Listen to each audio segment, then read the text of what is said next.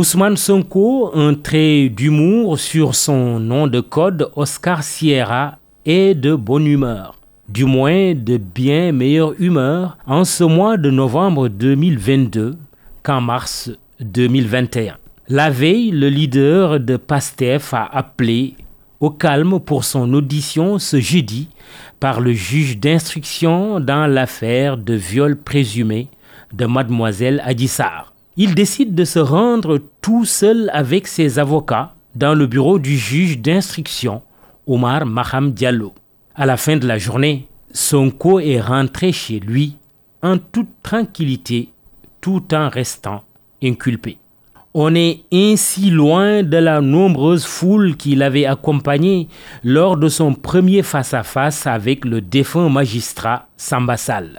Conséquence, aucun risque de jeudi noir au Sénégal. Parallèlement, les forces de défense et de sécurité armées et gantées sont mobilisées et prêtes à intervenir. Des élèves sont dispensés de cours. Le pays est comme arrêté pour une banale audition. Chercher l'erreur. Du mortal combat, on passe au calme plat. De 14 morts en mars 2021, on parvient à zéro mort en novembre 2022. Au regard de ces deux situations paradoxales, on ne peut s'empêcher de s'écrier Tout ça pour ça? Le peuple floué découvre choqué que le Sénégal a brûlé pour rien il y a 20 mois. Une cascade de faillites en fut la cause. Faillite de l'État et de ses institutions, faillite de la sécurité, faillite de la justice, faillite de la politique, faillite de la société, faillite de la famille, faillite de la presse. Qui peut le nier? Personne nous nous rendons compte que nous avons eu tort d'avoir voulu habiter dans une planète rouge et inhabitable, Mars. Autrement dit, ce qui s'est passé en mars 2021 était bel et bien Une leçon de vie à nos dépens pour les terriens que nous sommes et que nous ne devons jamais cesser d'être. La preuve par novembre. Mars 2016, le 20 plus exactement, le peuple sénégalais adopte par référendum le projet de réforme constitutionnelle initié par le président de la République, saisi au préalable pour avis par le chef de l'État sur sa volonté de réduire de 7 à 5 ans la durée de son mandat qui court depuis 2012, le Conseil constitutionnel dit niet. Du coup, les sages décident de mettre le septennat hors de portée de la réforme soumise à référendum. Loin d'être hors sol et les pieds sur terre ferme, le peuple sénégalais dit oui à la révision avec une disposition majeure qui ramène la durée du mandat à 5 ans et limite à 2 le nombre de fois consécutives où le mandat peut être exercé. Frustré d'avoir été empêché de réduire son premier mandat à 5 ans, le président Macky Sall se contente d'avoir introduit une clause d'éternité dans le célèbre article 27 de la Constitution.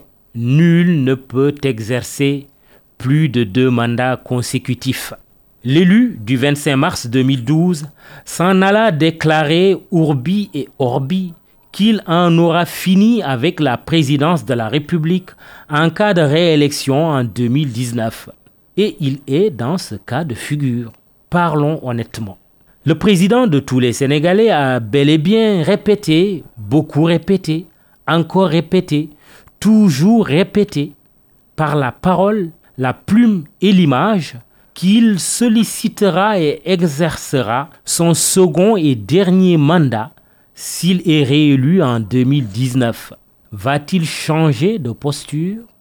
Mais car il y a un mais, et il faut le concéder, ce qu'il a dit et redit était sans compter avec l'alerte volontairement étouffée de deux professeurs des universités dont la voix fait autorité. Professeur Babacar Gueye et Jacques Mariel Zouanque, attirer l'attention sur deux faits importants en droit. Premièrement, l'absence de mesures conservatoires précisant que le premier mandat de sept ans fait partie du décompte.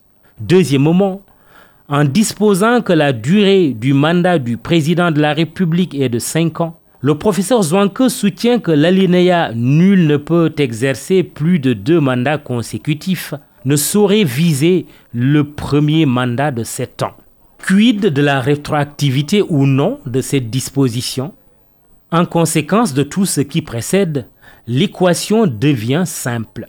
Le président Macky Sall se trouve tenaillé entre la tentation d'une troisième candidature qu'examinerait le Conseil constitutionnel éventuellement saisi et le respect de la parole donnée qui compte et pèse au pays de Koch Barmafal. À lui de résoudre l'équation. Il est utile de rappeler aux successeurs d'Abdoulaye Wade et d'Abdou Diouf qu'il y a une vie après le pouvoir. Le poste de secrétaire général de l'ONU ne lui tendrait-il pas les bras? Mieux, il y a même le pouvoir après le pouvoir.